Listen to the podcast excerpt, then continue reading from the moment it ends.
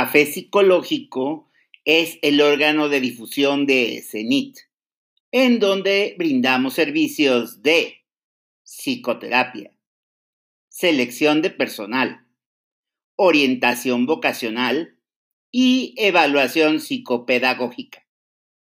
CENIT, dos ubicaciones en la Ciudad de México. Una cerca del Ángel de la Independencia y otra en Santa Fe. Escríbenos cenitconsultores.gmail.com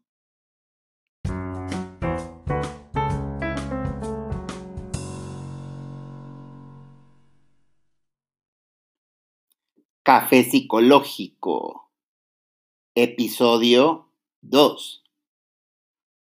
Tema, ¿cómo será el regreso a la nueva normalidad laboral? Nuestro invitado es Joaquín Salazar, psicólogo organizacional. Comenzamos.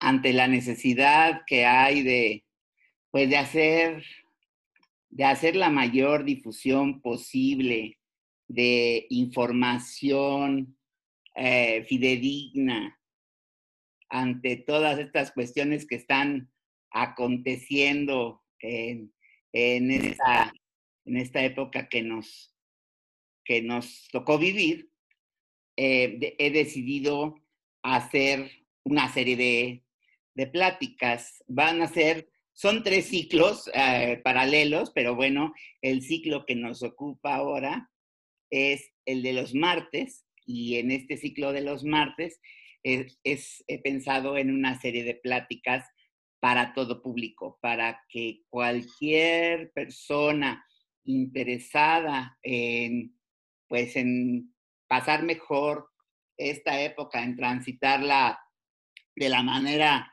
más suave posible, más informada, lo pueda hacer. Entonces, para ello he em, invitado a una serie de especialistas, bueno, personas autorizadísimas en la, en la materia, que estoy seguro que les, va, les van a aportar muchísimo eh, para, para, estas, para estas épocas. Entonces, por ahora tenemos cuatro charlas de junio, nos falta programar la quinta, pero ya estaremos, ya estaremos viendo, ya les estaré yo avisando. Hoy tenemos con nosotros a, primero que nada tengo que decirles que es mi gran amigo, el maestro Joaquín Salazar, que es business partner y consultor senior de Talent Lab, que es una firma de recursos humanos y desarrollo organizacional.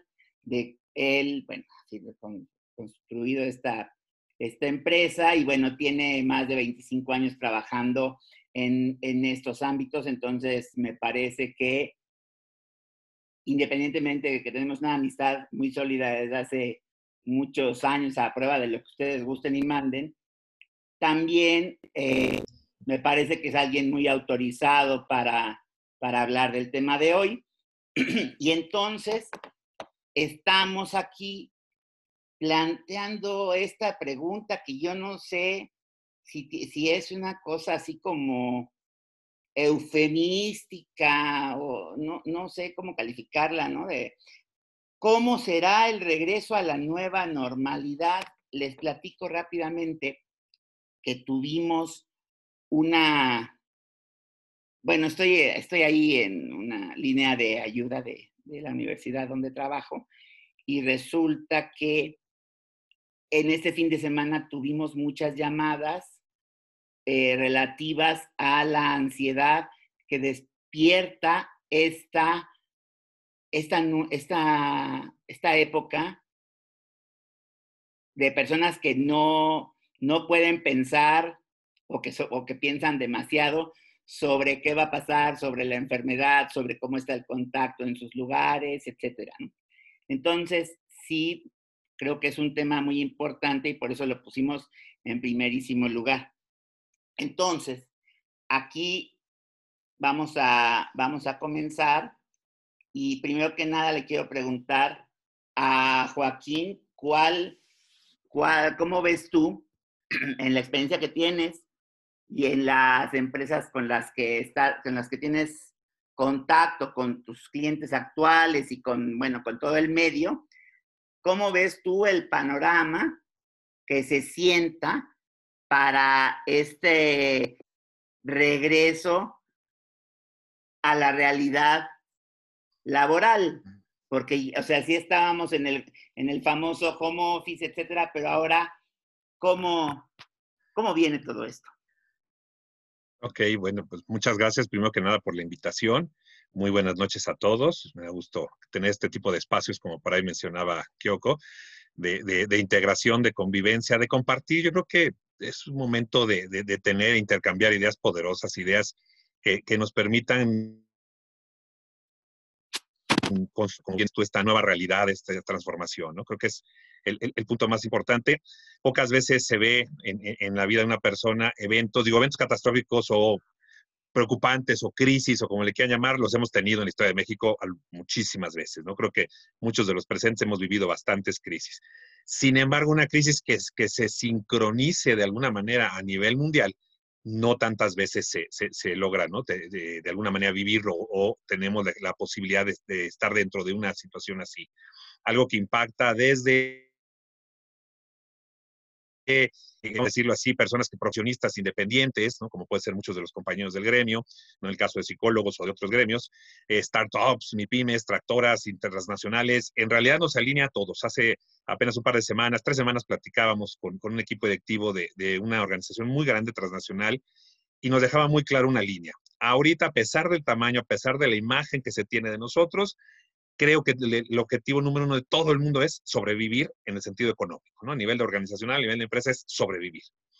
Con todo lo que esto implique y con el, menor daño, evidentemente pensando primero en, la supervivencia misma de la organización, las personas, ¿no? Y de ahí toda la, toda la cadena, toda la pirámide hacia abajo. Entonces creo que esto, esto es muy importante. Brevemente me gustaría, sin abusar, digo, y con toda confianza, en cualquier momento puede estar abierto el chat, el micrófono, lo que quieran para, para cualquier duda, inquietud. Eso es lo que nos va enriqueciendo, creo, la conversación, ¿no?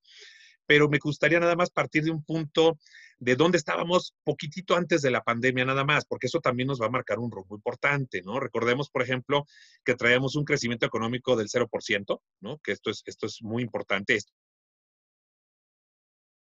y no fue culpa lo traíamos. Traíamos un tema de, deterioro de la paz, ¿no? a través de indicadores que así se llaman precisamente, de prácticamente el 5%. Entonces, la tasa de homicidios aumentó que 14% en 2018, en 2019 otro tanto, con todo el tema de feminicidios y demás, ¿no?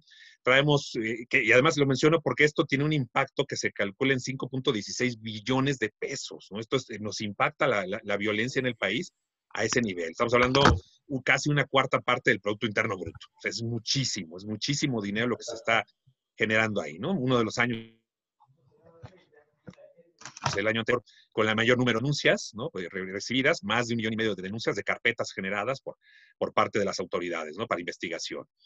Eh, traíamos una disminución de 1.6 anual, ¿no? Por parte de los indicadores globales de actividad económica, del INEGI, no olvidemos el desplome de los precios internacionales del petróleo, eso sí ya producto propiamente de la crisis. Y bueno, los escenarios proyectados, digo que no, no quiero ser fatalista, hay que tener cuidado también con las cifras, digo, las menciono algunas, pero siempre seamos cuidadosos. No quiero entrar tampoco en polémica porque todos tenemos otras cifras, ¿no? Y entonces este, yo tengo otros datos, hay que esa parte también, ¿no? Pero, por ejemplo, las proyecciones de muchos bancos eh, a nivel nacional estiman ¿no? una caída del Producto Interno Bruto de hasta un 12%. Banco de México es más conservadores, dicen un 8%, ¿no? Pero de todas maneras, aunque fuera un 5%, de todas maneras es tremenda la, caída, ¿no? Y recordemos que de abril a la fecha traemos un 12.3% más menos, ¿no? De población que se quedó sin empleo, sin ingreso. Esto es aproximadamente 12 millones de trabajadores de todos los niveles de economía, salariados, formales, informales, trabajadores por cuenta propia, este, autoempleados etcétera. Entonces, es construyendo ya un escenario complicado, ¿no? Este regreso, vamos a regresar con gente que va a estar con esa preocupación, que ya trae esa preocupación. Yo, yo, me pongo un poquito en su medio, dos meses sin ingreso, panorama cerrado, no hay un boom, digamos, de, de, posiciones este, laborales, sino al contrario, una contracción de posiciones laborales, lo cual genera todavía una incertidumbre mayor. Entonces, es un poquito como que el contexto que traemos fuerte, ¿no? del impacto pre-pandemia y, digamos, decirlo, a raíz de la pandemia. Entonces, ¿qué nos espera, Héctor? Y, en general todos, incertidumbres. Acostumbrarnos a un elemento importante que es una incertidumbre general. Oye, pero ¿cómo la combatimos? Pues tenemos que generar certezas, ¿no? Cada líder de cada organización tiene que estar en constante comunicación y esto incluso vámonos a lo micro. Oye, yo tengo mi consultorio, oye, yo trabajo en una clínica, eh, yo incluso con mi familia misma tengo que estar en comunicación. El estar encerrados juntos no garantiza la comunicación. El estar teniendo eh, sesiones de videoconferencias en cualquier medio no garantiza que estemos dando una buena comunicación. Entonces, ¿cómo es esta comunicación? Tiene que ser constante, sin saturar, abierta, con mucha honestidad. Esto es la situación. No le agreguemos de más, tampoco tapemos el sol con un dedo, ¿no? Esto es importante porque es una manera de construyendo en esa incertidumbre qué sí sabemos y qué sí podemos eh, controlar en un momento dado, ¿no? Entonces, insisto, con colaboradores, con tus proveedores, con tus clientes, si en nuestras empresas, en nuestro negocio, en nuestro consultorio estamos pasando mal, imagínense estas personas que, que dependían de nosotros, de nuestro negocio para vivir, todos los proveedores qué pasa con nuestros clientes, ¿no? Entonces, no se vale nada más decirles, pues no sé, ¿no? Sino que hay que ir pensando también en estrategia, una estrategia familiar. Si tengo que pasar con la parte, por ejemplo, de, de, mi escuela, ¿no?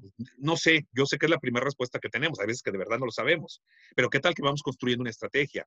Oye, ¿qué va a pasar con mis pacientes? No sé, entonces, a partir de ahí vamos construyendo una estrategia. ¿no? Esto, esto creo que es, es muy importante y son los primeros pasos también en reconocer vulnerabilidad. Vamos a hablar un poquito mucho de ese concepto que, que se nos ha permitido. ¿no? no voy a entrar en tema de, de, de, de, temas de género, pero creo que, por ejemplo, a, a muchos se nos ha permitido por primera vez y más en ciertas posiciones de líderes de familia, con quien sea, digamos, el esposo, esposa, lo que sea, o líder organizacional, levantar la mano y decir, de verdad, esto está, es un problema que me rebasa, de verdad, no sé qué hacer, de verdad, estamos en un problema grave, de verdad estoy preocupado, tengo miedo, angustia, todo eso. Entonces, ahí hay un tema para trabajar, incluso como los que son, por ejemplo, psicólogos, los que son colegas del gremio, ahí tenemos una materia prima maravillosa, ¿no? O sea, ¿hay miedo? Sí, sí lo hay. ¿Por qué? Por esta incertidumbre, ¿no? Entonces, ¿qué tendríamos que empezar a hacer? Insisto, generar certezas, generar medidas de prevención y protección muy tangibles. Eso, eso les va dando realidad también a la gente. Pareciera choteo, hemos visto comerciales, videos, avisos, las conferencias mañaneras, las de la tarde, las de la noche todo, pero es que no está llegando a todo el mundo el mensaje, no lo estamos asimilando. Las medidas de prevención y protección son fundamentales. Entonces, esa es otra manera de generar una certeza.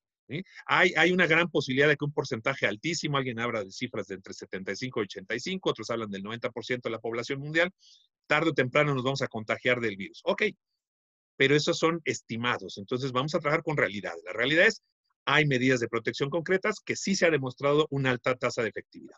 Empecemos por eso. Vamos a regresar y en cualquier momento, cualquier comentario me avisa. Vamos a tener que regresar también con un cambio de realidad muy poderoso, porque veníamos con un modelo cada vez más creciente en México y en el resto del mundo ya, ya también, de integración, de convivencia, ¿no? Y me encantaba ver, por ejemplo, oficinas donde quitaban las mamparas, donde se acababan las oficinas a puerta cerrada, donde empieza esta integración colaborativa, ¿no? Este coworking, este, oye, entre, incluso entre empresas, entre oficinas, de verdad, una, una energía y una vitalidad padrísima. Vamos a tener que regresar a algunos pasos y reinventarla. ¿Por qué? Porque se ha complicado. ¿No? Pensemos simplemente el regreso a una oficina, un consultorio médico, en área eh, laboral, en tema corporativo, piensen en una visita al consultorio médico, al pago de algún trámite, lo que sea, donde sean estos edificios grandes, estas torres, a un banco, lo que sea. ¿Cómo estará el tema de compartir comedores? el tema de los baños, ¿no? Por ejemplo, muchas que tienen en, en, entre pisos el, tema de, de, del servicio sanitario.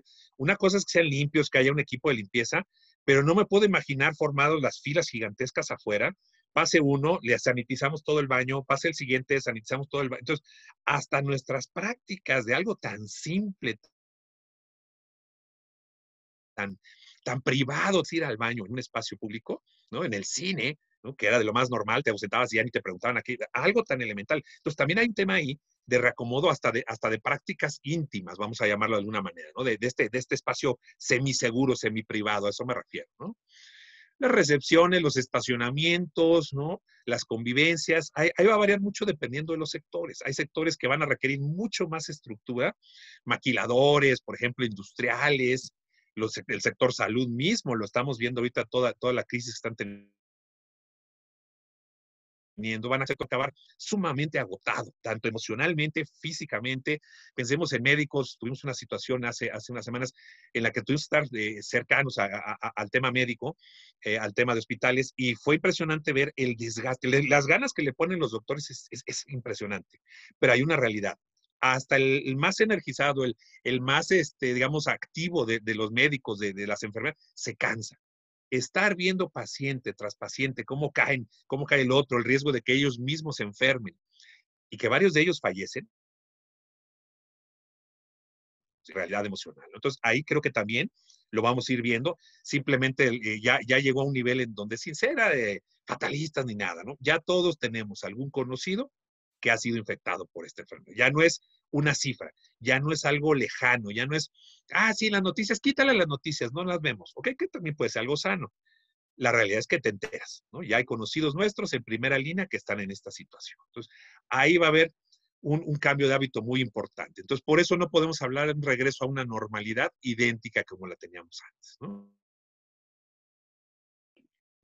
Hacer las cosas. Oye, todo va a cambiar, ¿no? Sí, sí, sí, realmente, ¿no?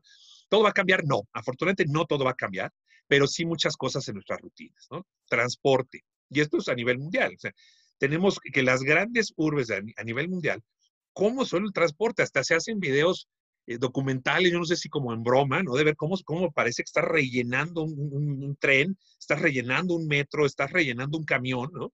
Con gente, unos encima de otros. Esta práctica, si en verdad queremos frenar los contagios, tiene que cambiar. Tiene que haber tiene que haber flexibilidad en tema de asistencia, ¿no? De retardos, que era, que era un tema que, por ejemplo, en México todavía nos duele muchísimo, desde la escuela misma, ¿no? O sea, llegas tarde, ¡ah! Tres, tres retardos y una falta, y la falta, y tres faltas, te corremos de la empresa. Cuidado, ¿no? Este, este modelo tiene que cambiar y ya no es un tema de si quieres, sino que es, es una realidad, ¿no? Los espacios de trabajo, insisto, ¿no? Los teníamos totalmente abiertos, estamos reconstruyendo otra vez estas barreras y va a tener un impacto en comunicación, en colaboración, en la convivencia, ¿no? ¿Qué va a pasar, por ejemplo, en las escuelas? ¿no? Los, yo me imagino el tema de la primera llegando bocas, protección y no faltar nada más que hasta guantes y no sé, casco les pongan, ¿no? Por decirlo así yo me imagino la segunda semana de, ay, mi, se me olvidó mi bocas, ¿no? Ay, este, no encuentro el mío. Ay, se me lo quitó Jorgito. Ay, ya le tosieron a mi, fulanito ya vino y le tosió a mi, a mi, a mi Todas las situaciones que, que pasamos todos en, en, la infancia. Entonces, es imposible decirles a los niños, no te toques o no toques a otro compañero, no juegues, no interactúes, amarrarlos en un banco. Es muy difícil, ¿no? Pero tienen que regresar a esa realidad. Entonces, todos esos impactos, porque estamos hablando de que tú vas a llegar de tu actividad la que sea, con toda la carga emocional, conviviendo y trasladándote rodeado de personas, aunque vayas en tu coche, que traen su carga emocional, a llegar a una casa donde te van a compartir la carga emocional de todos los miembros de la familia, ¿no? Entonces, eso va a ser toda una experiencia interesante, ¿no? Que no se va a notar al principio, pero se va acumulando. Entonces, esto es importante. Regresamos también a una situación laboral con despidos, con ajustes salariales. ¿no? Hay mucha gente que quedó subcontratada ahorita. Esto es que a cambio de no despedirla, está percibiendo un ingreso menor. Hay gente que se está solidarizando con su empresa para decir, ¿sabes pues se tenga la empresa, ¿no? ¿Por qué? Porque hay muchas familias que dependen de ese negocio, ¿no? Temas de prestaciones, la desaparición misma, ¿no? Cierres de unidades, quiebras, eh, eh, por ejemplo, estoy pensando en el sector turismo, ¿no? Que se se ha derrumbado enormemente y muchos otros nichos que les ha golpeado muchísimo y que están urgidos de hablar, de abrir, perdón. Viene la otra parte. ¿Cómo prevenimos la segunda, la tercera ola? Hemos estado encerrados, y esto no solo en México, pero en México es donde, creo que se nota muchísimo, ¿no? Está en todo el mundo. ¿Qué es lo primero que vamos a querer hacer en cuanto nos digan, ya, ah, quiere el verde, el naranja, ¿no? El amarillo. Vamos a salir corriendo y ya en algunas ciudades ya está pasando, tú documentaste eso hace unos días en, en Facebook, bares, antros en algunas ciudades clave, saturados y atascados de gente. Lo primero que la gente sentir otra vez, quiero ir a un restaurante, quiero ir a un antro, los que traen toda esa posibilidad económica, ¿no? Quiero salir, quiero ir a un cine, quiero ir a una playa, quiero viajar, quiero recuperar lo que tenía antes, mi libertad, ¿no? Por llamarla de alguna manera muy dramática, ¿no? Entonces, todo eso, ahí hay focos rojos que tenemos que tener cuidado, ¿no? Este regreso tiene que ser escalonado, ¿no? Ya tenemos incluso en la actualidad que trabajes en una empresa deberíamos seguir todo un plan, más allá de que sea, sea a partir de hoy, más allá de que sea a partir del 15 de junio, el escalonamiento es fundamental, ¿no? Recordemos los, los, cuatro niveles de, escalonamiento, ¿no? El color rojo, esto es prácticamente actividades esenciales, ¿no? En los espacios públicos cerrados, eh, las personas vulnerables, que estamos hablando personas eh, mayores de cierto rango de edad, con diabetes, con este cáncer, con VIH, con cualquier otra enfermedad crónica, padecimientos de vías respiratorias, etcétera, no deben salir a menos que sea indispensable. Hay personas que he escuchado que dicen, es que no me aguanto las ganas de salir, ¿no? Alguien en alguna ocasión, un señor mayor, me decía, e, es que yo ya he vivido todo lo que te puedas imaginar, 82 años, ¿no? Y no me han matado ni revoluciones, no me han matado crisis, no me han matado este, otras crisis, digamos, de, salud. ¿Tú crees que un microbio va a matar? Pues sí, sí, lo creo. Si no tenemos cuidado, sí. Pero, pero vamos, es, es, todo un tema cultural también, ¿no? De, incluso generacional. Entonces viene después el, el, cambio, el color naranja, el semáforo naranja. Actividades no esenciales. Se abren círculos de personas vulnerables con máximas medidas de seguridad, ¿no? El amarillo, que probablemente estemos hablando, no sé, no, no quiero anticipar porque hay tanta desinformación, pero se anticipa que será realmente, si se, si se conserva esta misma crecimiento, esta desaceleración que, esperamos, en julio, ya hablar de un, realmente un semáforo amarillo, ¿no? Se reincorporan de forma normal actividades no esenciales, actividades públicas regresan todos los servicios públicos, espacios abiertos, personas vulnerables con, medidas de seguridad, tema educativo y tema de distracción, variedad y, y demás, ¿no? Y al finalmente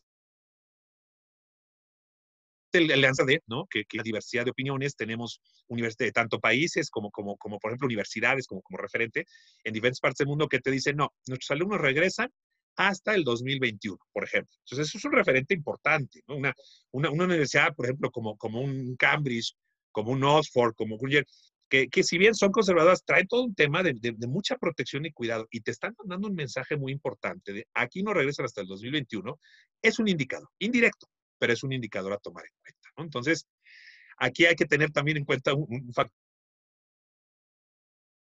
que es lo que me es nuestro de Aquiles, los dos grandes enemigos de los mexicanos. Hablamos de un regreso escalonado, pero tenemos un problema situacional muy conductual muy grande. Nos cuesta mucho trabajo tener disciplina y constancia. Son dos de nuestros más poderosos y antiguos enemigos. No digo todo el mundo.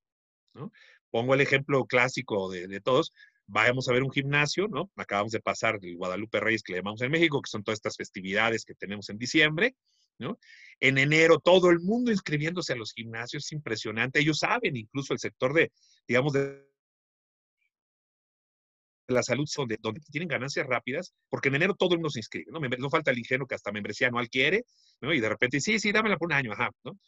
Febrero van como a tres cuartos, mitad de capacidad y para marzo vuelven a abrir otra vez inscripciones. ¿Por qué? Porque ya casi nadie va, nada más los que siempre han tenido el hábito. Entonces, ahí está un ejemplo clarísimo, ¿no? ¿Qué va a pasar con este regreso? Ojalá de verdad me equivoque, pero yo estoy visualizando todos el primeras dos semanas con mascarilla, ¿no? Con esa protección, me lavo las manos. Tercera semana ya te empieza a encontrar gente que está haciendo lo que le da la gana. Te molesta. Para el mes, mes y medio, seguimos igual. Fiestas, abrazos de compadres, saludos de manos, chismes en el elevador, ¿no? Todo ese tipo de situaciones. Entonces, hay que entender también esa realidad. no, no, la vamos a evitar, no podemos cambiar una cultura. Joaquín, aquí me gustaría preguntarte, ante este, ante este panorama, tú dices que hay que generar certezas em, y de repente escuchamos queremos encontrar certezas en la, en la comunicación que nos da el gobierno y de repente como que no las encontramos, los críticos se van a todo lo que pueden, ya sea por realmente por críticas metodológicas o por críticas políticas, y eso a las personas que queremos estar informadas a veces nos genera mayor incertidumbre. Entonces, ¿cómo se pueden crear círculos de certeza, si me permites ahorita la palabra que me acabo de fumar, este, en, tu, en, una empresa. O sea, regresa tú a trabajar aquí. Nosotros vamos a brindarte esto. No tengan miedo. Ven a trabajar con nosotros. ¿Qué, ¿Qué le recomiendas tú a una empresa que pueda ofrecerle a sus empleados como una certeza que le dé, valga la, la, redundancia, que le pueda dar mayor seguridad a los empleados para que puedan asistir, ¿no? Y puedan ir confiando poco a poco en, eh, pues en que están en un lugar no tan inseguro. Claro. Mira, yo diría, por tres situaciones, tres los que me ha tocado algunos conocer de cerca y otros eh, enterarme un poquito de ello. Tenemos, por ejemplo, por ahí denuncias de ciertos sectores de maquiladoras, por ejemplo, que no han parado la operación, que prácticamente tienen trabajando jornadas de normales, que es lo normal para ellos, de 12 horas o más al personal, que han tenido enfermos detectados, que no han tomado ninguna medida de precaución y que en un momento dado, pues obviamente ya ha habido hasta defunción. Entonces hay todo un tema ahí que se ha desatado, sobre todo en, en temas de frontera, muy polémico, hasta dónde sí, hasta dónde no. Híjole, esto desgraciadamente el tiempo lo dirá, pero nos habla de una una primera que una certeza. Al contrario, generas una serie de reacciones negativas tremendas. El tema político, y precisamente qué bueno que lo mencionas, yo procuro evitar un poco la polémica. ¿Por qué? Porque lo estamos viendo en las noticias. Ningún gobierno del mundo te va a dar una certeza absoluta. Primero, porque no se puede. No, no, no me imagino a ningún gobernante por más omnipotente que se sienta en cualquier parte del mundo, claro, va a tratar de, de, transmitir un mensaje poderoso, sí, sí, no, yo no, no, quiero imaginar un gobernante que diga, ay, vamos a saltar todos al barranco porque es el fin del mundo. Sería absurdo, ¿no? Sería, sería realmente un gobernante muy estúpido. Pero, ¿cuál es la realidad? Una manera de curar y controlar cifras. ¿Por qué? Porque precisamente el pánico puede generar una serie de situaciones mucho más complicadas que la pandemia en sí, ¿no? Lo estamos viendo por una temática completamente distinta, ¿no? Y muy delicada, como, como fue el tema racial hoy en Estados Unidos, ¿no? Que, que, se está dando, eh, digo, si bien es cierto y es necesario estas eh, manifestaciones, estas expresiones de inconformidad absoluta, ¿no? Totalmente de acuerdo, pero ¿qué va a pasar? Están generando consecuencias muy delicadas, ¿no? Estamos teniendo a la gente, ya no, ya no digas junta, están marchando, están protestando, en una situación que va a haber una tasa de contagio. Claro, hay matemática todavía mucho más importante que, ¿no? Totalmente de acuerdo, pero es un ejemplo. Esto puede pasar en cualquier parte del mundo. ¿Qué sí debería hacer un, gobernante? Transmitir tranquilidad, tener honestidad de decir, miren, esto es delicado, esto es grave, sí, la situación es A, B, C, D, de acuerdo a su, a, su línea política, a, su plan estratégico, pero reconocer también realidades. Aquí el problema, digo, no es por, por se dio el caso, se puso de ejemplo solito Estados Unidos, eh, en lugar de calmar las aguas y apaciguar, decir, oigan, no es el momento ahorita, vamos a investigar, pero de verdad investigar qué ocurrió y se va a sancionar todo lo que haya que sancionar. No te pones a retar al pueblo, o sea, no te pones a retar a la gente a ver quién puede más, porque no es el momento, bueno, en ningún momento debería ocurrir, pero menos ahorita que en cualquier otro.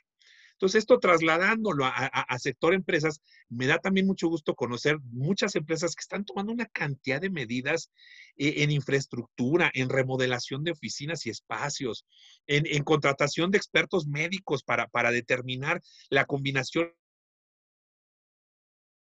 exacta. De verdad están tomando, un, que implica un gasto enorme en una situación de crisis, ¿no? Pero se lo están tomando con mucha responsabilidad. Entonces, eso está padrísimo, que, que están buscando ya no solo capacitar, sensibilizar a toda su población en estos temas de cuidado. Entonces, ahí veo como, es, como estos diferentes ejemplos, ¿no? Del, del que realmente va en una línea de realidad, del que está buscando cuidar a su gente en proporción a sus recursos. Yo entiendo una pyme México que tenemos un 75, 80% de, o más de pymes, pues no puedes invertir 10 millones de pesos en infraestructura, pero sí puedes invertir en comunicación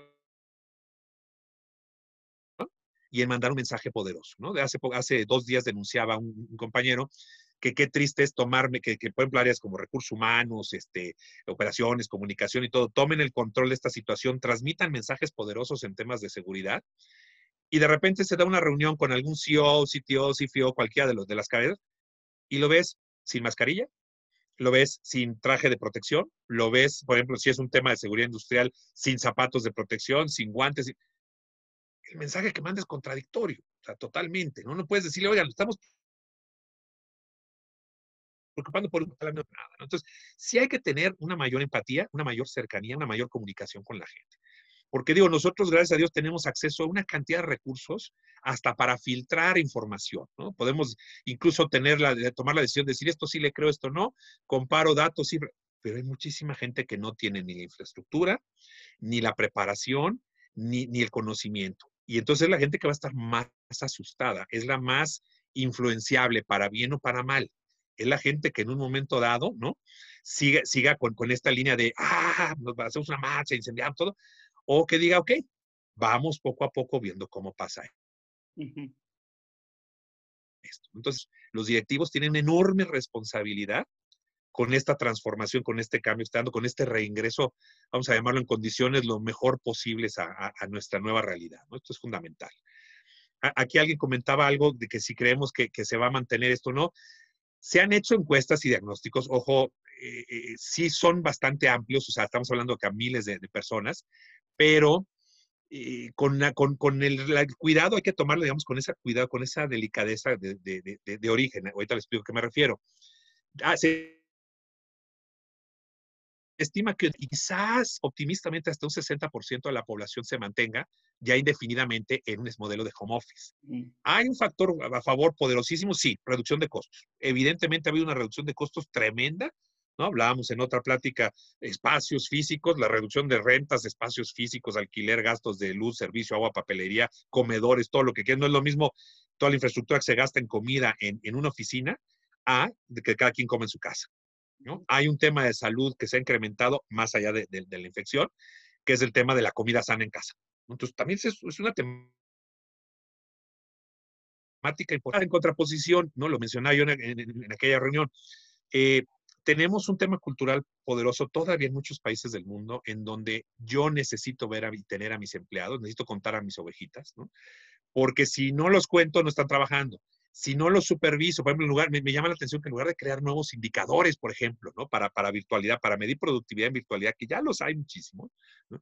¿Qué hacemos? Ah, no, necesito ver pasar lista y junta en la mañana, y junta en la tarde y junta en la noche para ver que estén trabajando. Entonces es lo mismo que en la oficina. Tenemos una maravilla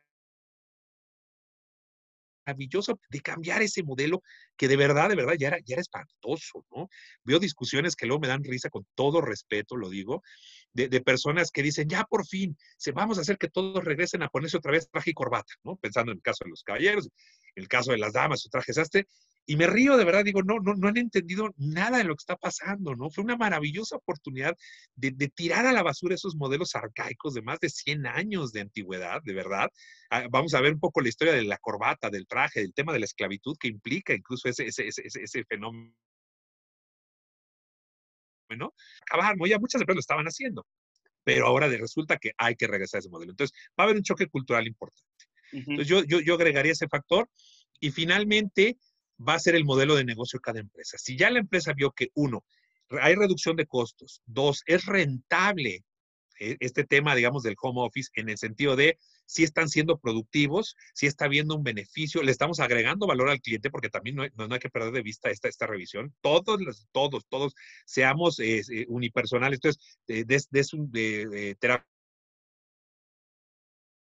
a un paciente, en la empresa, en donde sea, te debes a tu cliente, a tu paciente, a, esa persona con la que interactúas. Entonces, ¿hasta dónde dejamos de agregarles valor? hasta dónde a lo mejor vengan más adelante reclamos de muchos sectores o nichos de clientes, es decir, me siento solo, me siento abandonado, tu empresa no me está atendiendo, lo que sea, ¿no? Entonces, ahí hay otro factor.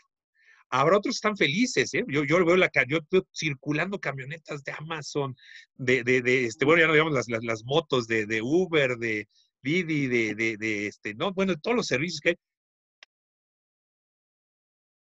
Quiere decir que a para ciertos productos estamos felices con el modelo. Ahora, hay empresas que no van a poder hacer. Un restaurante, ok, hay quienes han podido cambiar su infraestructura y llevarte la comida hasta tu casa, pero no eras como su modelo original. Entonces, o lo adaptan, ¿no? O, o lo modifican, que también es una gran oportunidad y pueden generar nuevos nichos, o van a tener que regresar a un híbrido entre el modelo anterior y el nuevo, o esperarse si sobreviven hasta que se regrese un poquito más a una realidad similar a la anterior, ¿no? Estamos hablando 2021, quizás 2022 para algunos sectores. Sí, Joaquín. Entonces, adaptémonos a esos cambios. Sí, aquí me gustaría, eh, ya que introdujiste el término adaptación, a hacer aquí unas puntualizaciones sobre las participaciones de las compañeras. Nos dice, nos dice Erika Gutiérrez que, que si tú crees que los empleados regresarán con una carga emocional a sus lugares de trabajo y cómo influye esto desde, pues, cómo influye esto y cómo, o sea, qué se puede hacer pues, desde un área de recursos humanos.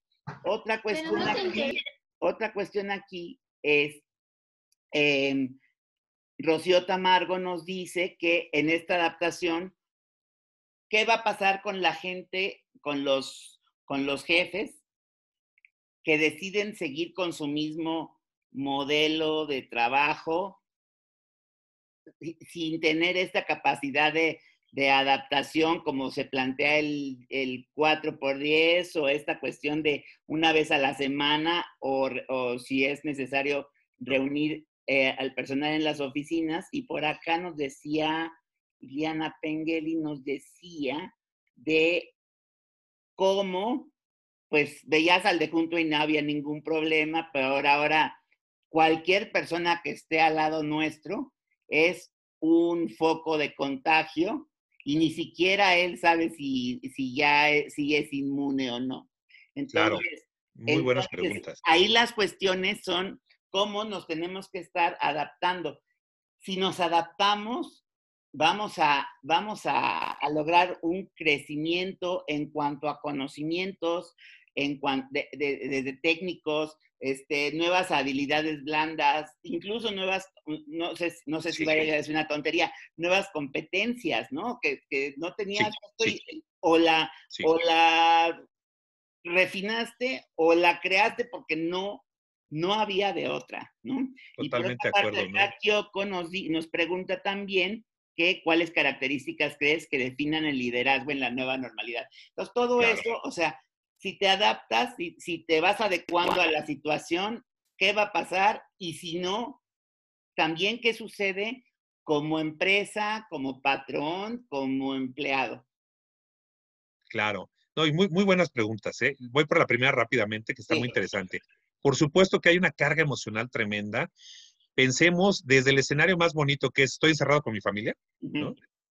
Una familia funcional, muchos colegas entenderán a qué me refiero, esto o sea, vamos a llamarlo pues, lo más normal posible, ¿no? Eh, en, donde pues convivimos a vernos y, sobrevivimos funcionalmente. Hasta casos donde, por ejemplo, lo, estamos viviendo en nuestra empresa, eh, teníamos gente que estaba en entrenamiento en, en, otros, en otras ciudades para, para, apertura de una oficina y para movilización en otras sedes, se quedó atrapada en el proceso y entonces tienen eh, esposo o esposa en un lado, hijos en otro, eh, papás en otro país, este, un y, y, es una carga emocional tremenda, ¿no? O sea, digo, gracias a Dios tenemos tecnología para poder vernos, pero sabemos que ya la ausencia de contacto con las demás personas golpea emocionalmente tremendo, ¿no? Hay todo un tema que nos podríamos ir a un montón de teorías eh, eh, sobre el afecto, sobre el afecto incompleto, sobre este complemento, compensación que nos dan los demás en las lagunas afectivas que yo pueda tener, etc. Entonces, hay una realidad ahí. Hasta escenarios muy drásticos en donde se vive violencia familiar, grave, delicada, maltrato, abusos, este, bueno, todas las cosas que ya no quisieran, vamos, de alguna manera, eh, tocar temas tan delicados, pero, pero es necesario saberlo, ¿no? De violencia familiar. Acabamos de tener una marcha todavía empezando aquí la crisis del COVID en México, que no fue nada pequeña la marcha que nos habla la realidad que, ¿no? toda la parte de la violencia contra las mujeres. No es un tema que podamos dejar de lado, no es un tema que se reemplace con violencia racial, son, son, son finalmente modelos de violencia que están reflejando esta carga emocional. O sea, el que de repente la gente antes, tú me hacías un comentario y yo nada más como que, ok, cuento hasta tres o hasta diez y no pasa nada. Y ahora de repente explotan y se contestan unos a otros con fuerza. Está hablando de esta carga acumulada. No salir. A veces algo tan sencillo como ir a hacer compras, como ir al cine, como interactuar con otros, como tocarle el claxon a alguien y la emoción, pequeñísima, pero es una descarga emocional. Entonces, estar privados de todos estos elementos que me permiten una interacción emocional, pues hacen que se acumule. Sumémosle el miedo. Miedo, como bien dices, a que me contagies, a que contagie a otros, a que ni siquiera sé, porque tampoco es que los, los síntomas sean así con una precisión este, matemática, ¿no? Yo puedo ser asintomático para colmo de males, ¿no?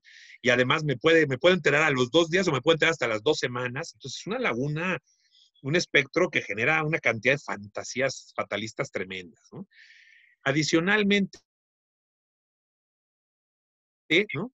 de posibilidad de, crisis. Estoy pensando en estos 12 millones simplemente de personas que están con el miedo del COVID, están encerrados, eh, ya traían tensión familiar y además ahora no hay empleo, no hay ingreso, que van a comer. Todo eso genera una monstruosidad de carga que aunque regresaras a una situación, vamos a llamarlo idílica, maravillosa, utópica de, trabajo, donde te reciban en la entrada casi, casi con, vamos a decirlo un poco exagerado, con fanfarrias, con flores, y con todas las medidas de seguridad, va a haber una carga emocional que nos la vamos a llevar a la oficina por lo menos los primeros meses, sumado, por ejemplo, a algo tan, tan evidente como son los duelos. No sé si lo han visto, pero yo en mi entorno, en mi medio, he visto una cantidad de fallecimientos generacionales Estamos, sobre todo los que más o menos son, veo varios compañeros de, mi generación, algunos amigos, conocidos y amigas, me, entenderán a qué me refiero. Hay todo un tema generacional muy delicado en donde la generación de arriba de nosotros ¿no? está, digamos, partiendo en sentido amable. Entonces, sumado a eso, ya no necesita haber fallecimiento por COVID, puede ser fallecimientos cercanos, conocido, tío, primo, amigo, sobrino. Todas esas cargas tienen un impacto emocional y no están siendo procesadas como normalmente haríamos en, un contexto donde pues tienes a tus amigos, el apapacho, el abrazo. Habrá quien lo haga, que es, una forma terrible de hacerlo a través de, los tragos, pero, pero es un desahogo por lo menos, tenías ese recurso al menos. Ahora tu único recurso es explotar con los que tienes encerrado en esas cuatro paredes. Entonces va a depender mucho y desgraciadamente sabemos que una gran cantidad de personas eh, no, no, no desarrollan, no han desarrollado, esto en cualquier sector socioeconómico, no es privativo de nadie, su inteligencia emocional, por ejemplo. Entonces, ahí hay un tema. Tenemos que trabajarlo, tiene que haber muchos espacios de conversación, ya, de, microencuentros, eh, grupos de, digamos, de convivencia, no, no necesariamente terapéuticos, que pueden ser terapéuticos y con la intervención de terapia sería fascinante, fantástico, una oportunidad sensacional. Este, líneas telefónicas de ayuda, ¿no? Yo me acuerdo de, de algunas empresas donde antes, incluso de todo esto hace algunos años, ya existían esas líneas cuando la gente trabaja bajo jornadas de mucha presión, temas, temas muy delicados de precisión, etcétera, y, y se les proporcionó este servicio, era, era una maravilla porque era una descarga. Entonces, todo ese tipo de herramientas pueden ser oportunidades muy, muy, muy, importantes para las áreas de recursos humanos, ¿no? Eh, va, va, conectado, ¿no? ¿Cuál sería ese nuevo liderazgo que, deberíamos de, empezar a encontrar. ¿Qué debe caracterizar a, los nuevos líderes? Una de las primeras cosas que mencioné yo hace un momentito era esa honestidad mostrar una vulnerabilidad. Ya estamos cansados de esos líderes hechos de acero, de titanio, que mueven montañas, que tienen todas las respuestas y soluciones, que a veces recaen sobre un hombre y si eres mujer tiene que ser tres veces más poderosa. ¿Por qué? Porque te abres espacio en un, en un sector súper machista, entonces van a pensar que puedes ver. Ya basta de eso. se vale llorar por ahí decir ¿no? Se va, ¿Qué es lo que hay que hacer con, ese tema, con esa vulnerabilidad? Aprender y con reconstruir. el tema no es que me caiga, el tema es que me puedo caer, tengo derecho a caerme, pero aprendo de esa caída, me levanto y crecemos juntos. Un líder que pueda transmitir un mensaje tan poderoso ya es un líder de este, ahora sí lo llamaría yo líder de este nuevo siglo, de este nuevo milenio. Porque todavía traemos muchos líderes con modelos que no están mal, pero ya son de, épocas pasadas, ¿no? Alguien que te, pueda generar certezas, ¿no? Que entienda y comprenda la ambigüedad, la incertidumbre, que, te, te empatice contigo, que sea ágil al cambio o sea, ya la habilidad, la flexibilidad, te vamos a ver, vamos a hacer es, me está golpeando el cambio por aquí, por allá, por acá, a mi, equipo, a mi gente, a mi familia, vamos a entrarle al cambio. La única manera de controlar los cambios es cuando tú eres parte de ellos o eres un generador de esos cambios. Es la única forma. Si no, estás como cuando te agarra una ola y te pone una revolcada, no sabes ni por dónde es arriba ni por dónde es abajo. Tienen que ser líderes creativos e innovadores y, y en eso hablo que en verdad se atrevan a romper estructuras, que se atrevan a romper moldes, no nada más a decirlo, no nada más tener buenas ideas, sino realmente propiciar el acercamiento y el crecimiento de su gente. Un pensamiento de forma, ¿no? Ese, ese eh, growth mindset, ¿no? Famoso, ese, esa mentalidad de crecimiento. que esas la construyes a partir de tus errores, a partir de tu aprendizaje, a partir de tu autoconocimiento, de, tu debilidad, de tu vulnerabilidad. ¿no? no puedes tener una mentalidad de crecimiento cuando tienes áreas de oportunidad. Todavía escucho muchísima gente que me dice, es que yo no sé hacer esto, es que yo no sé hacer esto, otro. Y lo que te dice la mentalidad de crecimiento es visualiza, por ejemplo, ¿no? En qué, qué te sale mal, qué es lo peor que haces, ¿Qué, en qué eres terriblemente malo, en qué te consideras incompetente, en qué no estás funcionando bien, y dilo tal cual, tal cosa, pero agrégale todavía. Esto es la posibilidad de que lo puedes aprender. Entonces, debe ser un líder que aprende y transmite con otros. ¿Para qué? Para que se dé este aprendizaje, este crecimiento colectivo, este aprendizaje, vamos a llamarlo social, colectivo, que es importantísimo. De lo contrario, vamos a tener otra vez el jefe del chicotito, el modelo que además se hereda, por desgracia, en muchas organizaciones. Un líder curioso, un líder que le gusten las ideas nuevas, las cosas nuevas, que puedan o no funcionar. Una idea que, se le ocurra a la gente no tiene por qué ser exitosa, ser buena, ¿no? Te genera aprendizaje líderes que van a tener que meter un poco más de orden y productividad, sí, porque al final de cuentas también son responsables de un sector, de un área, de una, de una organización. Entonces, sí tiene que haber un tema productividad, más ahorita que venimos de un semicaos ¿no? organizacional, entonces tiene que haber eh, eh, eh, contención, estructura, que, que, de alguna manera sean capaces de revisar esta, estos recursos, fortalezas, oportunidades, famoso FODA, pero, pero personal, integral, y, y, tener esta capacidad de feedback. ese es un elemento muy interesante que a lo largo de los años me he dado cuenta a los seres humanos. No nos gusta la retroalimentación, que incluso es un factor hasta para ir a terapia también, a, ese nivel. La fantasía número uno de cualquier persona que no ha ido nunca a terapias es que ¿por qué me va a decir qué hacer el psicólogo? Y no, no, no, no, no ya te está hablando de, de un tema muy delicado. El psicólogo no te va a decir qué hacer, pero hasta la más mínima confrontación me genera miedo. Y la manera más rápida de aprender, de crecer, de desarrollarte, es con retroalimentación. Todos tenemos puntos ciegos, áreas de oportunidad, temas que nunca vas a descubrir solo y necesitas la ayuda de otro. No hay de formas a formas de decir las cosas, pero precisamente si aprendemos entre todos a dar una buena retroalimentación, a decirte, oye, de verdad, ¿qué puedo hacer yo para ayudarte a que mejores esto? ¿Cómo podemos hacer? ¿Qué necesitamos? ¿Qué recursos hacen falta? ¿Qué conocimiento? ¿De qué manera puedo reforzar esto que estás haciendo? Entonces, eso sería sensacional. Y finalmente, que también sean líderes solidarios, líderes empáticos. Va a regresar la gente en una situación, como bien decían ustedes, de angustia, incertidumbre, miedo, ¿no? Pero también diferenciar necesita un poco más de esa, de esa comprensión, de ese, pues perdón que lo diga así, pero ese apapacho, ese, oye, a ver, no pasa nada, ve y termina. ¿Por qué? Porque acabas de fallecer tu familia completa. Caramba, sentido común, ¿no? Tómate unos días, no te preocupes, regresa, aquí estamos, pero, pero esta conexión, no en lo técnico, en lo humano. Hacen falta líderes humanos y lo estamos viendo con los videos espantosos que de lo que está ocurriendo en Estados Unidos, que podían ser los mismos que han ocurrido en México y en cualquier parte del mundo. Entonces, nos falta humanidad creo que algún regalo que nos ha dejado esta crisis es que bajamos la velocidad, estamos bajando la empezamos a ver manifestaciones de generosidad. Empieza a asomarse ese ser humano que estaba escondido en capas y capas y capas de estructura, de reglas, de rutinas. A mí me fascina cuando, por ejemplo, en la colonia, aquí en la casa de ustedes, eh, llegan, por ejemplo, cada dos, tres días músicos, músicos callejeros, pero, pero bien equipados ya algunos, desde el que viene con la trompeta hasta el que viene con marimbas, tambores, todo. Y es fascinante ver que antes nadie les hacía caso, los pobres se seguían, de la, ni quién les que ahorita sale la gente por las ventanas y de verdad coopera y les da, y les da, y les da, si tú viste qué comer el día de hoy en tu mesa, es probable que esta gente hoy no haya comido todavía y que venga a lo mejor de, de, de, de haber tenido un, un, empleo en algún restaurante, en algún negocio, en algún teatro, y ahora no lo tiene. Entonces, ver que la gente sale, da, baja la canastita, les pasan dinero, hay quien les da ropa, hay quien les da comida y todo, a, cualquiera que lo pida, que te encuentras a alguien en la, en la, calle, me pasó eh, eh, hace un par de semanas que tuvimos que hacer un trámite inevitable, tuvimos que salir con toda la presión, y en uno de los semáforos vi que se paraba una camioneta con una familia dentro, súper igual protegida, eso me, me gustó también. y empezaban a sacar bolsas de comida para la gente que estaba en la calle. Y, comentando un poco alcanzaba y que decir, le preguntaban, ¿no? El coche al lado, ¿y por qué están haciendo eso? pues es que todos los limpia, limpia parabrisas y todos los, los viene, viene, se quedaron sin clientes. Vivían de, de, ese viene-viene, vivían de ese te limpio el parabrisas, el peso, los cinco pesos todo. Y ahorita no, hay, no había ido coches, al menos en varias semanas, de mes y medio en las calles. ¿De qué viven? Entonces fue, fue este acto de generosidad fantástico, de, de paquetes bien, bien integraditos de comida que les dieron un montón. Dije, ¿qué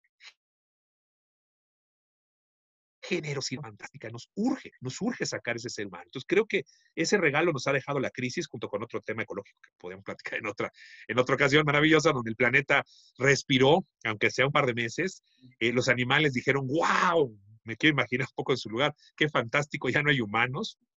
Muchas especies están muertas de curiosidad, se han lanzado a explorar, a ver qué les pasó a estos, antes aventaban basura, tiraban, contaminaban, nos mataban, qué les ocurrió, ¿no? Entonces, tenemos también oportunidades fantásticas de reconstruir un mundo, la verdad,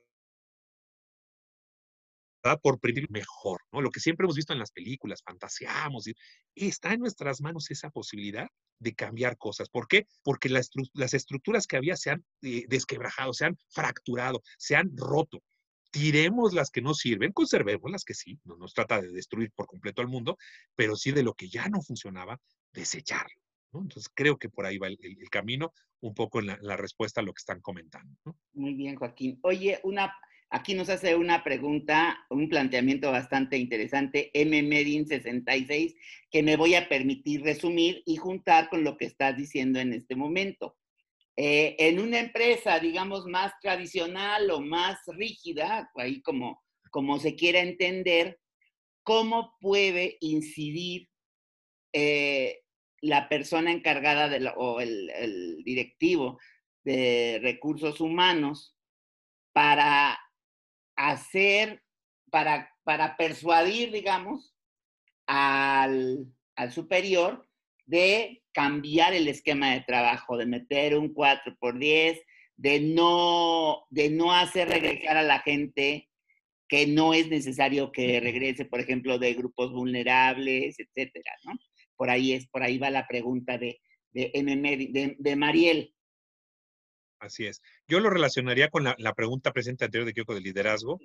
Necesitamos este tipo de líderes que levanten la mano, que levanten la voz. Y ojo, recordando que hay líderes formales, ¿no? O sea, puesto, posición, gerente, director, CEO, lo que quieras, pero que el liderazgo en sí no es una posición, no es un organigrama, es una actitud ante la, la vida. Es importante.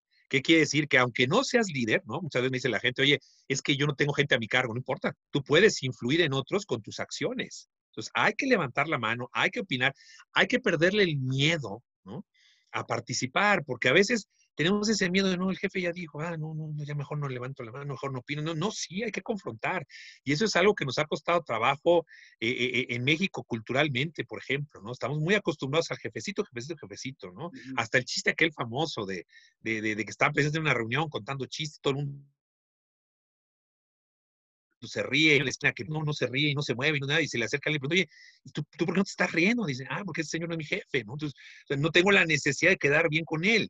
Y eso es un reflejo cultural muy, poderoso de nuestra realidad. O sea, me río, sí, claro, pues el chiste, si, si además lo dijo el CEO, olvídate, me carcajeo, ¿no? Aunque el chiste sea malo.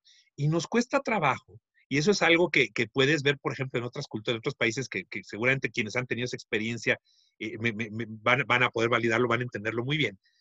Cuando de repente encuentras gente de otros países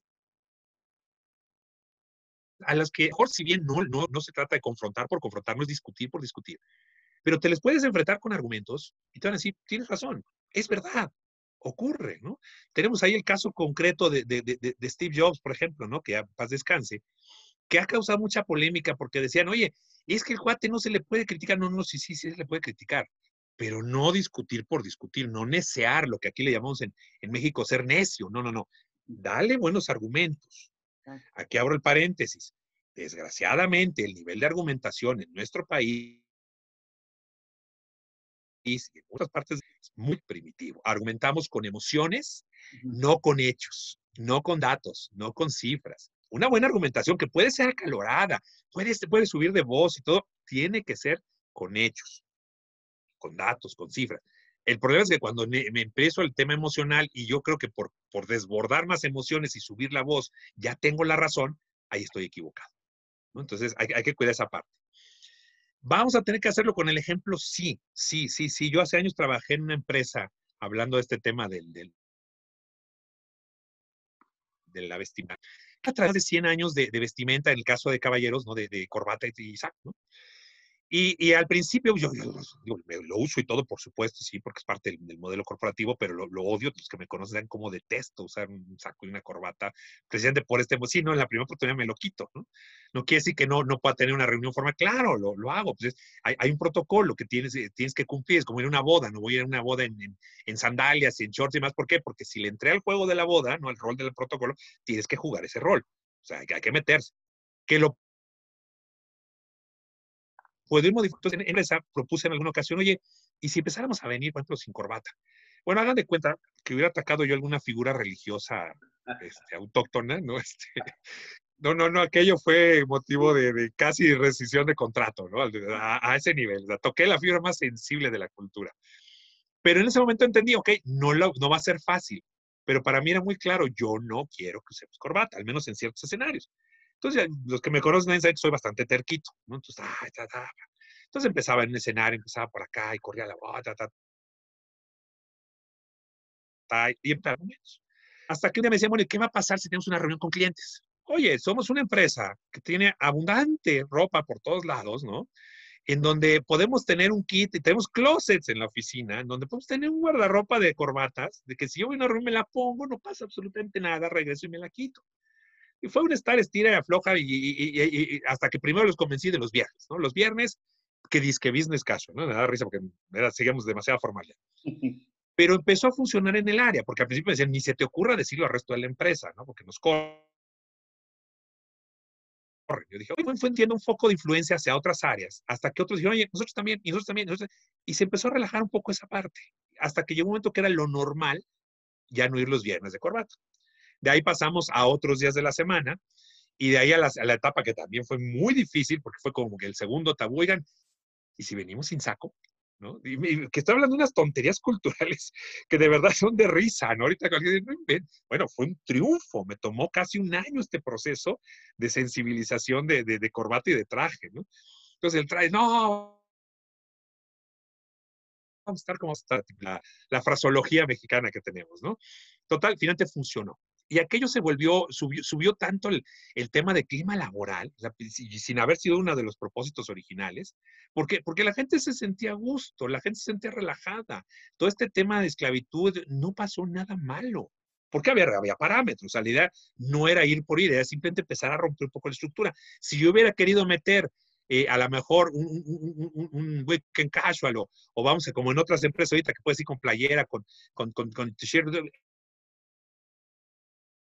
en ese momento había que aflojar primero la tierra. ¿no? O sea, hay empresas donde así nacieron, así crecieron, y tú las ves, y es fascinante. Es, un plus, es un must que le ofrecen a sus empleados, ¿no? Es, es este salario emocional, donde tú pues estoy como que, y se me hace fantástico.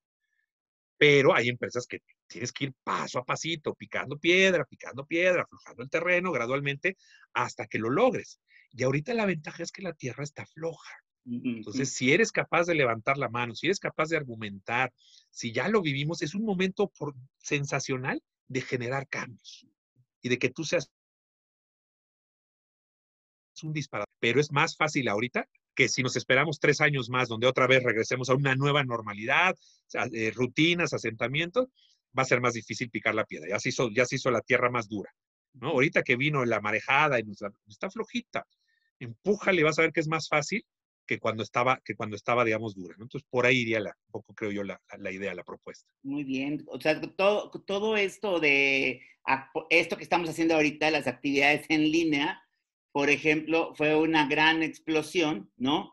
El home office mismo también, cuando ya estamos diciendo es que hay mucho tráfico en la ciudad, debería haber home office, es que es poco poco práctico trasladarse hora y media de ida y hora y vuelta de regreso, no es humano, no sé qué, bla, bla, bla.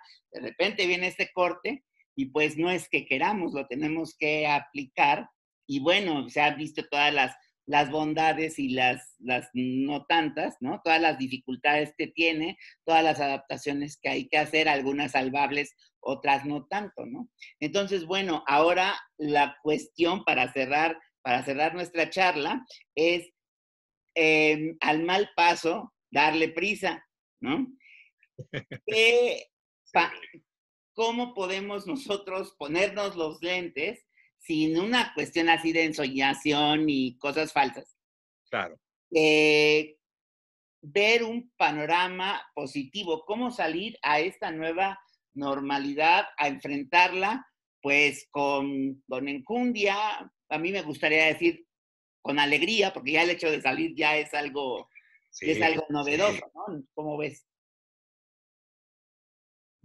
entre la sala, la cocina y el garage no, no son muy, gratos. Sí. fíjate que eh, justo lo, lo, estás como sintetizando muy bien. La actitud va a ser clave, la actitud es fundamental. Nos haya ido como nos haya ido, y estoy seguro que todos tuvimos, por ahí hay alguien, una compañera mía decía hace, hace un par de días, que todos vamos a salir con duelo, con un proceso de duelo. ¿Por qué? Porque por lo menos nuestra realidad, nuestro escenario previo, se acabó, murió, falleció. Entonces, ahí hay un duelo. Y, y muy porque era sobre lo que hemos parado, sobre lo que construimos, nuestros sueños, nuestros ideales, nuestras metas, cambió. Entonces, ahí hay un duelo. Ahora, entonces, dentro de esa pérdida, que puede ser incluso también pérdidas, este, vamos a llamarlas físicas, o sea, pérdidas familiares, pérdidas económicas, pérdidas de negocio, pérdidas de todo tipo, tenemos que reconstruirnos al final de cuentas, ¿no? Tiene que haber un desarrollo de esta capacidad de resiliencia, de, esta capacidad de decir, ok, ya me caí, ya me quebré, date un tiempo como cualquier duelo. Evidentemente esto duele, esto, esto, eh, fíjate, este comentario aquí tienes toda la razón, Esther Pérez lo llama el duelo intangible, totalmente de acuerdo, ¿no? Pensamos que tiene que muy físicamente para que me duela. No, todo cambio, ¿no? Por definición, lleva implícito una pérdida de la condición anterior a la condición actual. ahí hay un duelo. Incluso las etapas del cambio, del ciclo de cambio, del, en tema laboral le llamamos el change management, son muy similares a las etapas del duelo que, por ejemplo, maneja este Kubler-Ross o cualquiera de, nuestras expertas, nuestras gurús. ¿no? Entonces, es muy interesante y no es coincidencia. Hay una transición. Hay todo un periodo de rechazo, de negación, de miedo, de, de aceptación, de empezar a poner en práctica las nuevas formas, de acostumbrar a cómo es que vivíamos en condiciones tan diferentes. Entonces, yo creo que hay, hay una oportunidad fantástica, ¿no? Como dicen por ahí, el, tema de la actitud es fundamental, uno.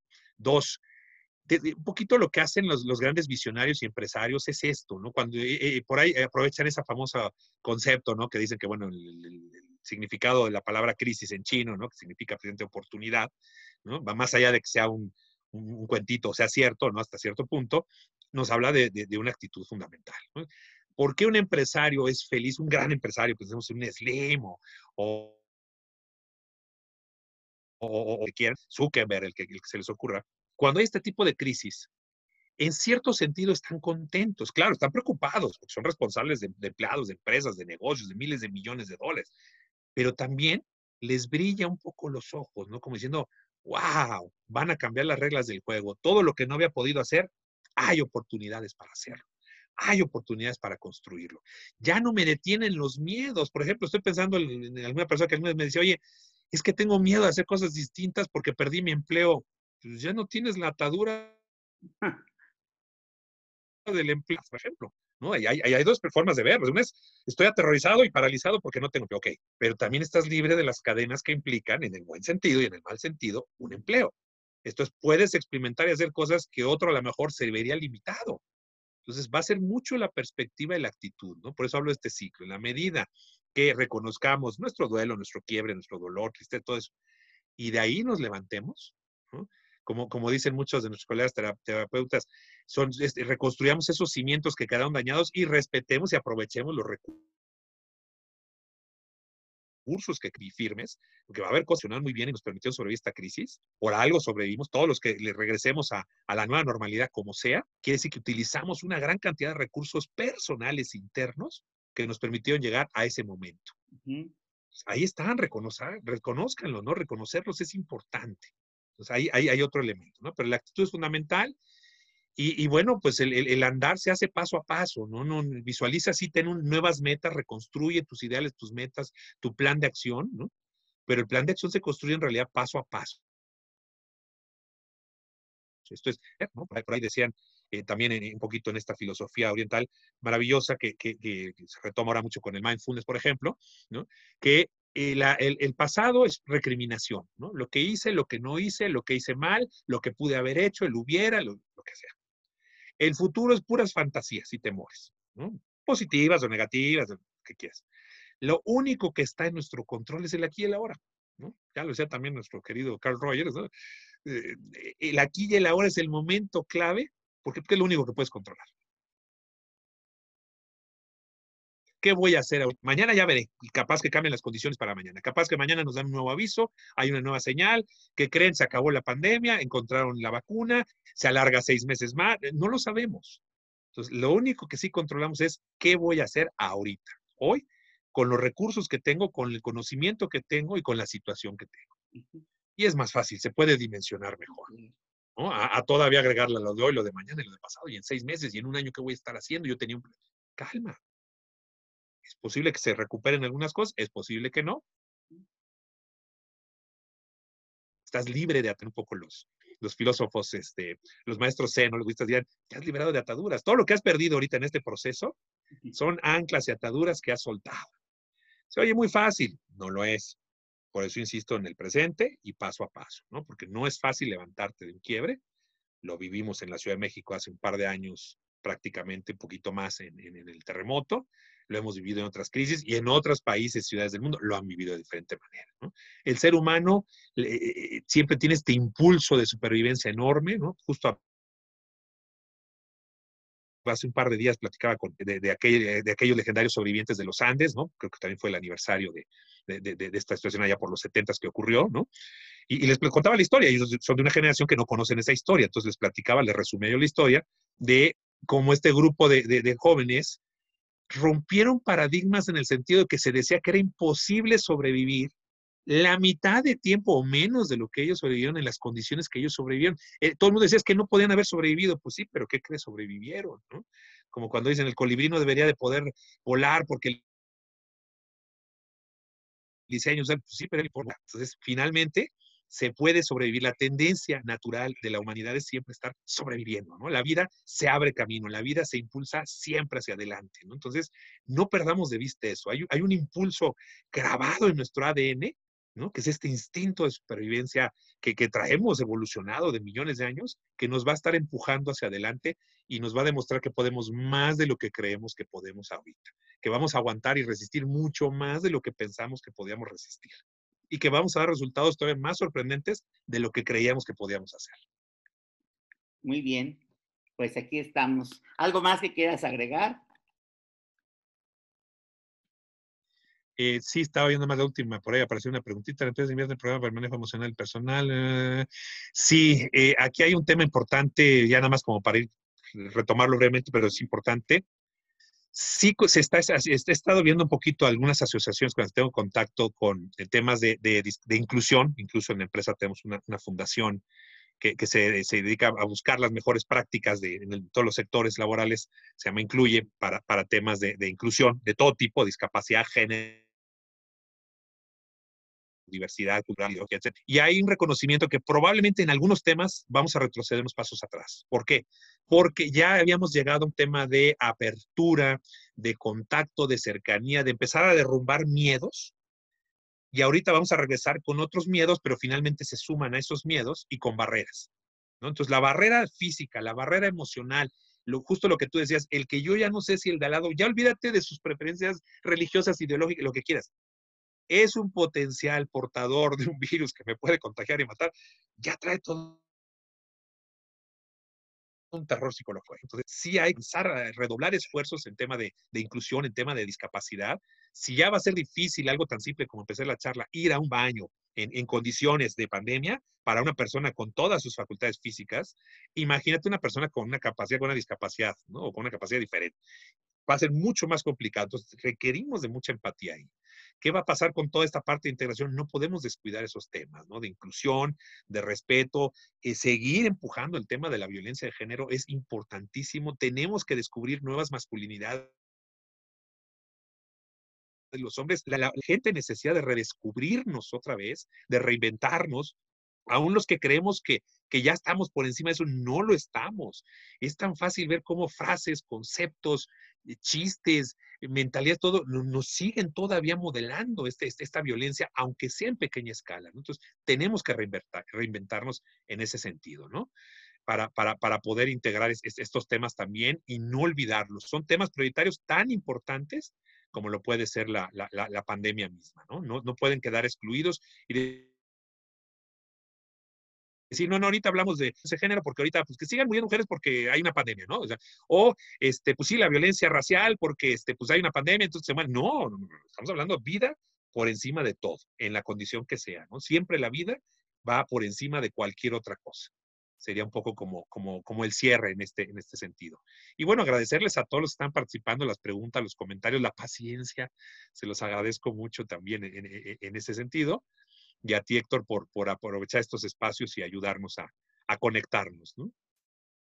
Pues es, es para mí un gusto eh, contribuir a, a, la creación de, de, comunidad, de apoyo, de pues de que estemos todos juntos, todos juntos podemos más, vamos y vemos qué podemos hacer entre, entre todos. Muchísimas gracias, Joaquín, por acceder a esta a esta plática tan, tan interesante y que nos llevamos muchas, muchas cosas muy importantes, muchas, muchas cuestiones que nos van a servir para, para nuestra cotidianeidad y para nuestro ámbito laboral. Muchas gracias, usted. Ya nos veremos pronto, en vivo. Pues, claro que sí, muchas gracias también por la oportunidad, Héctor, y, y, qué gusto además de ver algunas directamente en pantalla, este, algunos por el nombre, ¿no? Eh, compañeros, compañeras, les mando un, abrazo, un beso con mucho cariño virtual, ¿no? Ya, ya esperemos regresar a, a, otras normalidades que nos permitan otro tipo de intercambio afectivo, ¿no? De, y, directo y recuperar en algún momento ese contacto cercano, ¿no? Pero muchas gracias por, por su tiempo y por su participación también. Muy bien, y yo les invito para, la, para las próximas, eh, los martes vamos a tener, como les decía, las psicocharlas CENIT.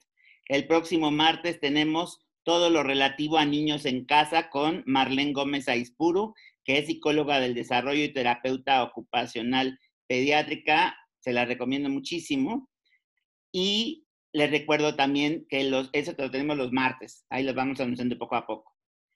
Los miércoles tenemos las reuniones para los profesionales de la psicología Mañana vamos a hablar sobre los dineros, sobre cómo, cómo, nos hemos tenido que adecuar en esta situación de negociación de pagos, de, este, pues a lo mejor adaptarnos ahí a las sesiones, este, en frecuencia, cobros, etcétera, ¿no? Eso es el tema de, de mañana en nuestros miércoles de reuniones para profesionales de la psicología.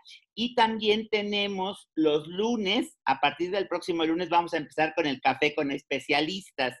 Y me voy a permitir recomendárselos también mucho porque eh, vamos a hablar sobre las reacciones más frecuentes en el consultorio ante la incertidumbre, de la que estuvimos hablando hoy, por la pandemia, con dos queridas amigas que a lo mejor ustedes conocen, que es Noemi Gusic y Patricia Osuna.